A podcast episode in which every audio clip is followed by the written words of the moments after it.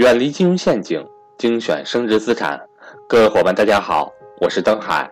在价值投资的道路上，让我们一同前行。下面开始我们今天的分享。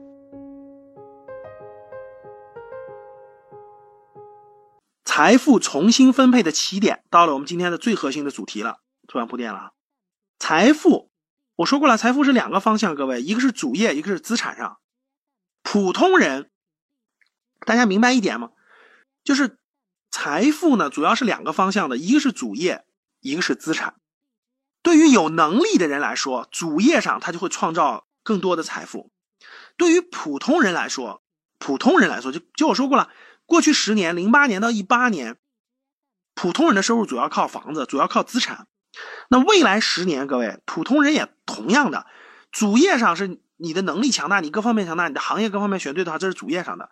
资产上面的，资产上面是普通人，就是我说的是普通工薪阶层。资产方面是你唯一的机会，如果你主业上还不做好这个基础的话。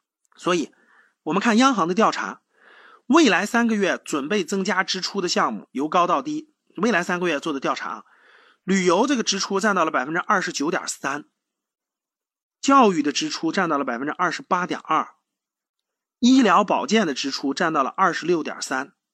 这是央行做的调查，未来三个月普通大众花钱的方向，能听懂吗？各位，普通大众花钱的方向，花到什么地方呢？百分之二十九点三是花在旅游上，百分之二十八点二花在教育上，百分之二十六点三花在医疗保健上，还有一部分大额商品，大额商品就是汽车呀，类似于汽车这样的大额商品，百分之二十二点二，购房的比例已经降到了百分之二十一点九。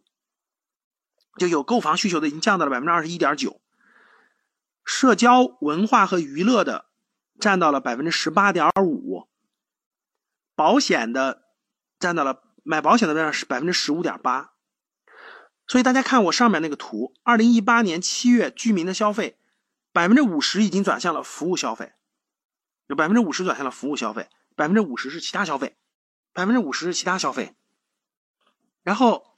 大家看我图上画的那个图的那那个图啊，那个箭头红色箭头就表明了，看食品烟酒行业，你看从一四三年到一七年是下降的，衣着行业下降的，居住行业是稳定的，看稳定在上面的，消费的结构变化，交通和通信是上涨的，教育文化和娱乐是上涨的，医疗保健是上涨的。其他用品服务是平的，所以大家看到没？有三个是上涨的：交通和通信、教育、文化、娱乐，还有医疗保健。所以未来你的主业，你的主业该转行就得转。如果你过去的行业是真的是已经进入了这种衰退和这种减退期，那你在未来十年，我们现在未来十年考虑的，你该转就得转。在资产上面，同样该调换就得调换。该调换就得调换，不调换，在未站在未来十年，站在未来十年，就是另外一个结果了，就另外一个结果了。所以，看这，二零一九年的资产配置，最重点的来了啊！二零一九年的资产配置，买。其实，相对于未来十年，基本上大变革就是在今年，就是在二零一八年、一九年，买债投股，慎入房产啊，这是最核。今天晚上什么都没听懂，最核心的这八个字你得记住啊。二零一八、二零一九年到未来，至少目前看到未来的资产的核心的配置是买债投股，因为债是牛市，股呢是这个。很多人说来，老师这个股这天天跌这么大跌还投股吗？那是因为你不了解啊，买债投股要比。买房产一定要慎入、慎入再慎入了啊！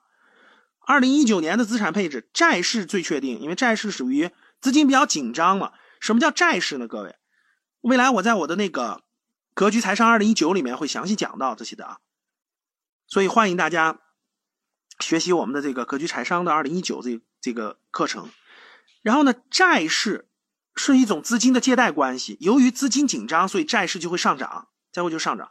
债市是最确定的，股市的弹性是最大的。由于二零一八年跌跌跌跌跌跌到一定程度就跌无可跌了，跌无可跌就是股市的这种弹性就在二零一九年有可能会慢慢产生了。对实物类的资产，比如说房地产这种的啊，中小城市的投资性房产变现为主，各位抓住机会变现。如果没机会，你根本就卖不出去。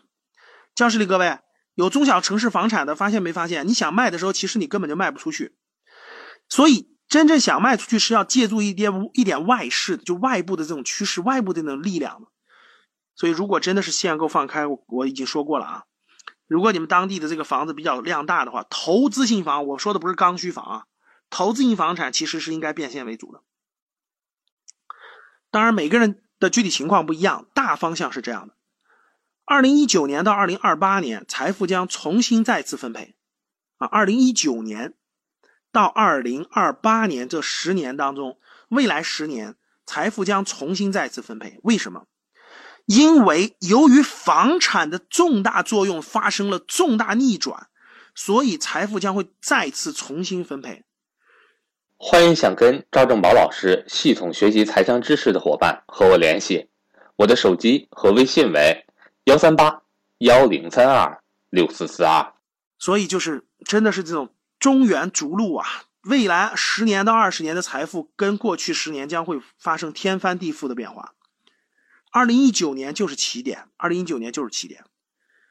我前面讲过了，二零零八年，今天回望过去，二零零八年就是一个，正是因为金融危机的爆发，所有资产才达到了一个低点，谷底。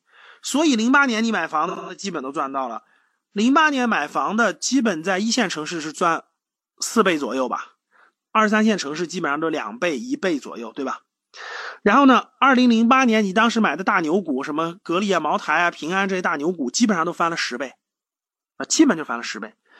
那二零一八年到底二零一九年，各个资产，这个极有可能很多好的资产又会给你出现一次十年布局的难得的机会。